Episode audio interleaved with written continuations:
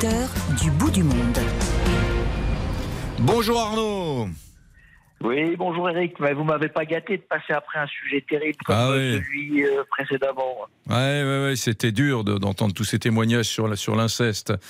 Mais euh, c'est la vie. Écoutez, il y a des sujets de, de débat, de, de- de réflexion dans les auditeurs qui sont parfois un peu euh, tragiques, mais c'est la vie. Hein. Qu'est-ce que vous voulez? Il faut, faut pas se voiler la face. Alors vous, vous êtes dans la la ville la plus populaire de- d'Europe. Là, tout le monde depuis quelques années ne parle que de Lisbonne. Il paraît qu'il y a beaucoup de Français qui vivent désormais à Lisbonne, des retraités, des jeunes. Ça agace même, il paraît, un peu les Portugais qui disent oh là là, le prix de l'immobilier monte à cause du retour des Français.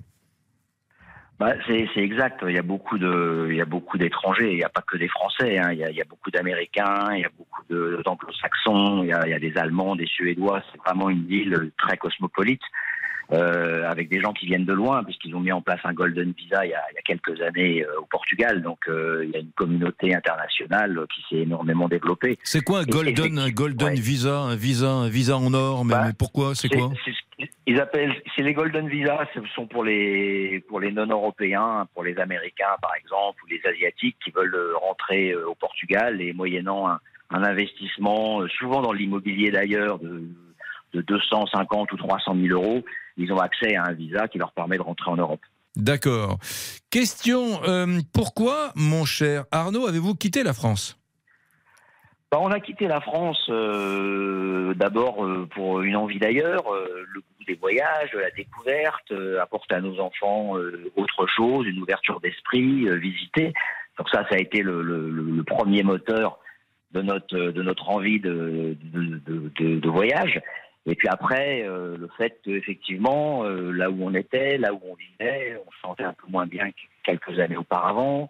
Tout le monde en parle, hein, les insécurités, la- le- le- les incivilités, l'agressivité, etc. On fait qu'à un moment donné, euh, on n'a plus trop envie de, de, de- de rester là. Alors vous, étiez, dans, voir vous étiez ailleurs. dans quel coin de, France À Nantes, on était Ah oui, à Nantes. Nantes, on vivait à Il, Nantes. il paraît, moi euh, j'ai grandi une partie de ma vie, Ouais. ma jeunesse à Nantes. Il paraît que Nantes, ça a beaucoup, euh, beaucoup baissé. Vous parlez d'in- d'insécurité, de violence urbaine, euh, d'incivilité permanente. Euh, il paraît que Nantes, c'est pas, c'est c'est pas top sur ce registre. Bah, c'est euh, si vous écoutez le discours officiel de Johanna Roland, euh, tout va bien dans le meilleur des mondes. Euh, quand vous y vivez, c'est ça s'est beaucoup dégradé en quelques années et très rapidement. Hmm. Euh, moi, j'ai discuté avec des avec des, des, des commandants de police euh, qui étaient des amis qui me qui m'ont disait il y a quelques années Nantes est une ville perdue. Hmm. On a perdu le contrôle de Nantes. Hmm. Donc euh, voilà ce que ce que dit la police. Alors c'est pas ce que disent les politiques locaux, hein, mais mais non, non. Mais alors, quand on va dans une compliqué. quand on va dans une ville très grande, c'est une capitale, Lisbonne. Euh, quand on va dans une ville aussi grande que Lisbonne, euh, me, me dites pas que c'est pas comparable en termes d'insécurité, de- de- d'incivilité. Ah, ça n'a rien à voir. Non, non, vous avez, euh, vous avez une qualité de vie euh, qui est absolument exceptionnelle ici et, et avec, euh, avec une sécurité complète.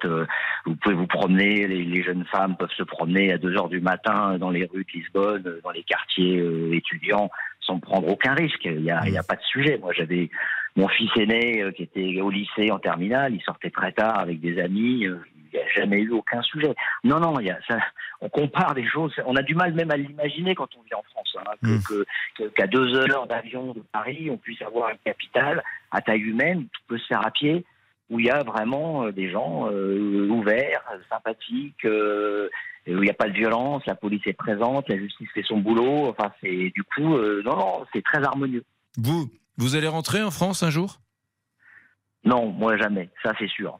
Moi jamais, et parce que je vis bien ici et parce que je suis heureux. Et vous voyez, mon fils qui a passé son, son bac au lycée français de Lisbonne l'année dernière, il a dit moi papa, je veux pas aller faire mes études en France, je veux, je veux, je veux les faire ailleurs. Donc euh, il est parti faire ses études à Montréal parce que Mhm. même lui, du haut de ses 17 ou 18 ans, bah, il n'a pas envie en fait. Mais alors, vous, restez français de cœur Je sais pas, par exemple, il y a la Coupe du Monde de rugby qui débute euh, vendredi soir.